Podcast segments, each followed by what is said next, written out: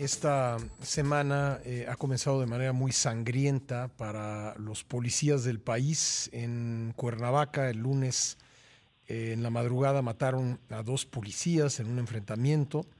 Luego eh, mataron ayer en, en, Ometepec, Guerrero, en la costa chica del estado, a cuatro uniformados. Y también en Apatzingán, Michoacán, asesinaron al comandante de la policía municipal. Eh, las cuentas, y ahorita ahora se lo preguntamos a un especialista, pero las cuentas andan en más de 370 eh, elementos de seguridad asesinados este año en el país.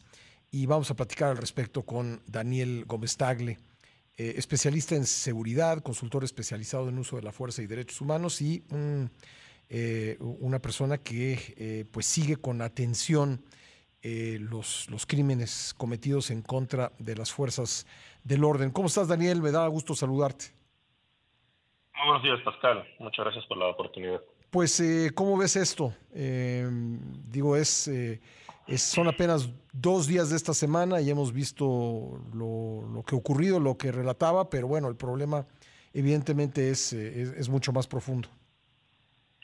Es muy complejo, Pascal, porque desde principios de la administración se hizo un diagnóstico para, para presentar el, modelo nacional de policía y justicia cívica.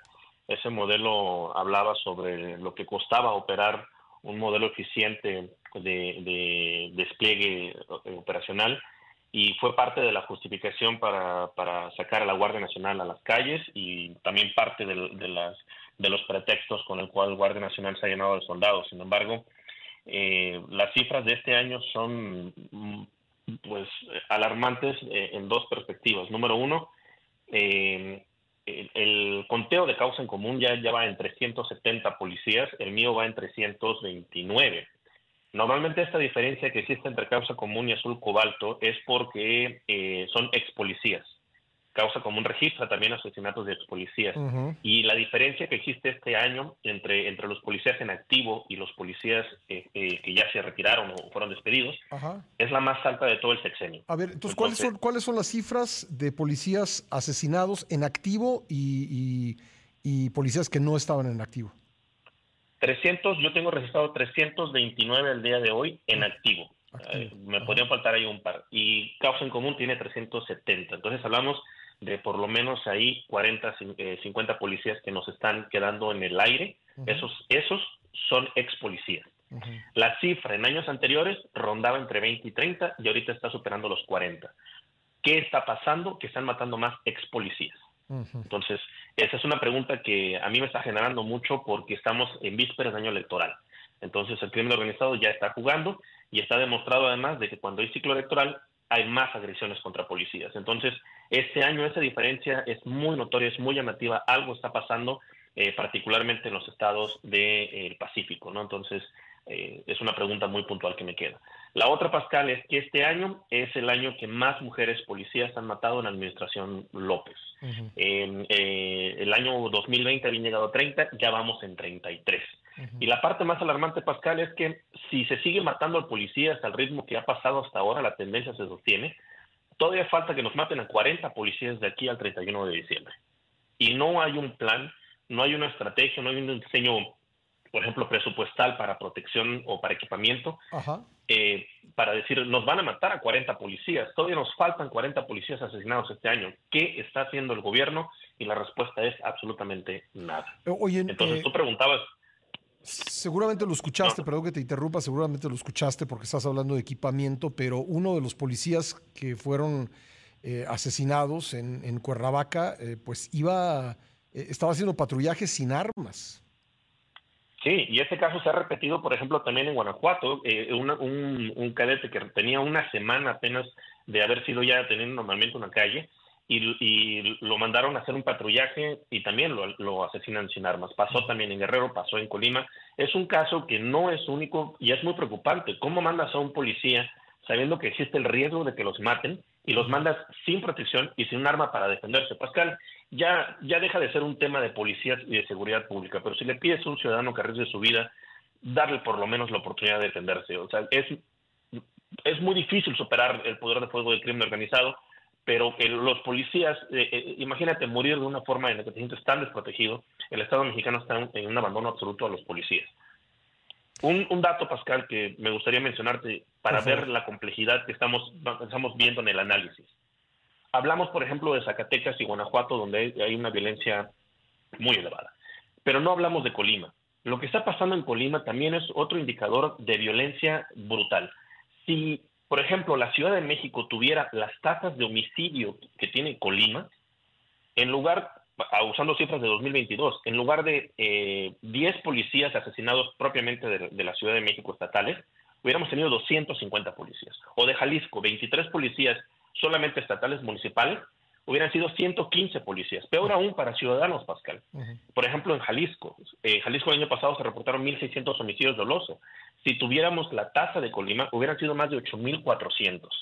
Lo que está pasando en Colima es realmente aberrante porque no corresponde a lo que pasa en el resto del país y porque la Guardia Nacional no está mostrando interés en realmente prevenir los delitos, particularmente el homicidio, que es el más brutal. Y me quedé con una, un, número que traté de desarrollar a partir de la columna que publicaste hace, hace un par de semanas, Pascal. ¿Qué pasa cuando matan a un policía? ¿Cuántos delitos se cometen por Estado y cuántos delitos atiende un policía? Y calculé más o menos en base a los datos del INEGI, del Secretariado y, y de los datos de causa en común y los míos. Cuando matas a un policía, la probabilidad de que se cometan más delitos se incrementa, por ejemplo, para Ciudad de México en 2.5%, para Jalisco en 13% y para Guanajuato en un 33%.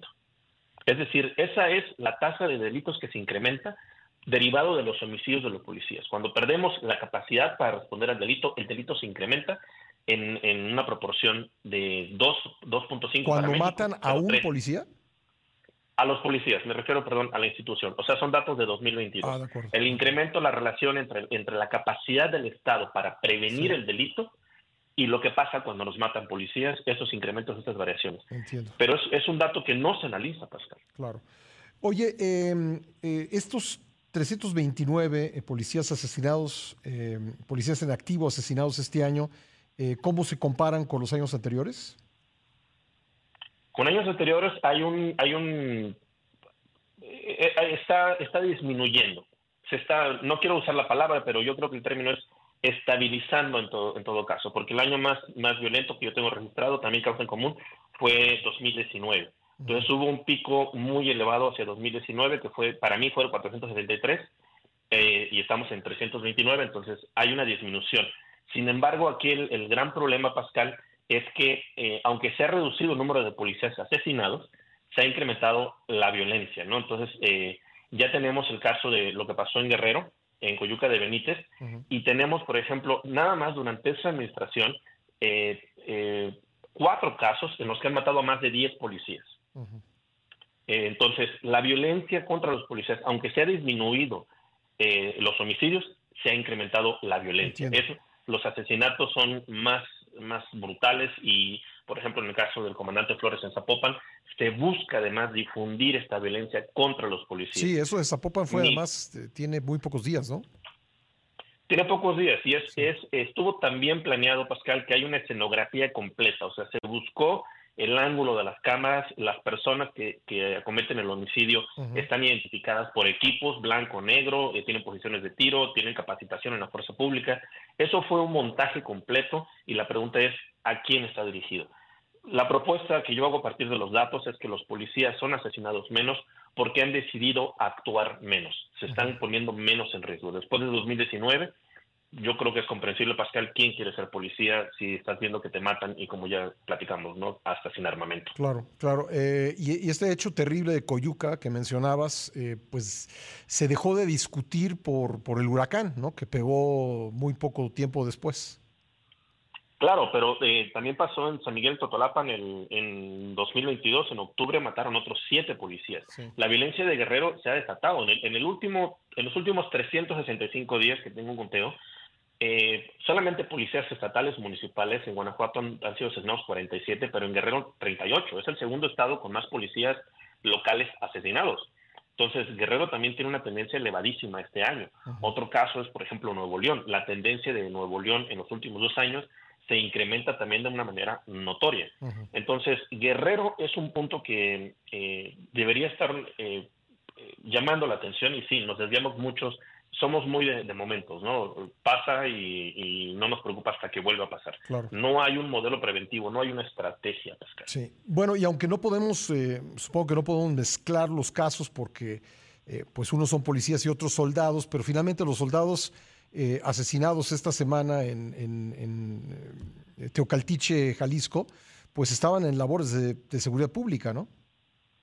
Desde luego, y ese, es un dato muy, eh, muy importante. Por ejemplo, guardias nacionales también este año eh, se incrementaron. O sea, hasta ahorita llevo yo registrados 22 eh, guardias nacionales asesinados contra 17 de 2022. El año más fuerte para ellos fue 2021 con 34. Entonces, la focalización de las agresiones contra el Estado se da en la representación de la fuerza pública y sí, no hablamos de soldados, pero eh, están cayendo más soldados. Eh, el atentado también que hubo, el emboscado que hubo aquí en Jalisco recientemente, que fallecieron eh, tres soldados. también debería llamarnos la atención porque eso nos dice dónde y cómo están desplegándose la Guardia Nacional. Este año, por ejemplo, las agresiones contra la Guardia Nacional no son particularmente notorias en cuanto al despliegue. Es decir, no están en los estados donde hay más violencia contra policías. Entonces, la Guardia porque los tienen actuando, contra migrantes, ¿no? Bueno, en, el control de la migración, esto de acuerdo con, datos del INEGI. Eh, exactamente. Y, no, y, están los datos muy puntuales. Eh, Guardia Nacional no está haciendo lo que tendría que estar haciendo, que es apoyar a las policías estatales y municipales. Con datos precisamente de causa en común que lograron a través de transparencia, hice el análisis de los despliegues y no corresponden a lo que está pasando en el país en cuanto a la fuerza, la capacidad. Vamos a decir, los soldados tienen entrenamiento y tienen armamento. No están donde debieran. Entonces la pregunta es por qué este año están matando más guardias nacionales si no están actuando eh, en los lugares donde hay mayor riesgo. ¿Y cuál es tu hipótesis? Em, la, la, que me queda aquí es que están eh, poniendo eh, soldados sin capacitación adecuada en, lugares eh, en los que no, no es necesario. Entonces el crimen organizado toma la oportunidad para, para ¿cómo se llama? superar la capacidad estratégica de fuego y, de instrucción y los mata. Oye, hasta ahorita esa sería mi hipótesis. Me, me, queda solamente unos segundos, pero ¿dónde están matando más guardias nacionales? ¿En qué estados del país? En, este momento eh, mataron eh, en San Luis Potosí y en Guanajuato. en San Luis Potosí, dos en, Zacatecas y en Guanajuato donde han matado más guardias nacionales. Ya. Bueno, pues eh, nos, nos, quedamos preocupados con estos datos, Daniel, y, te agradezco mucho pues el análisis para entenderlos. Muchas gracias. Gracias a ti, Pascal. Saludos a todo el auditorio. Gracias, Daniel Gómez.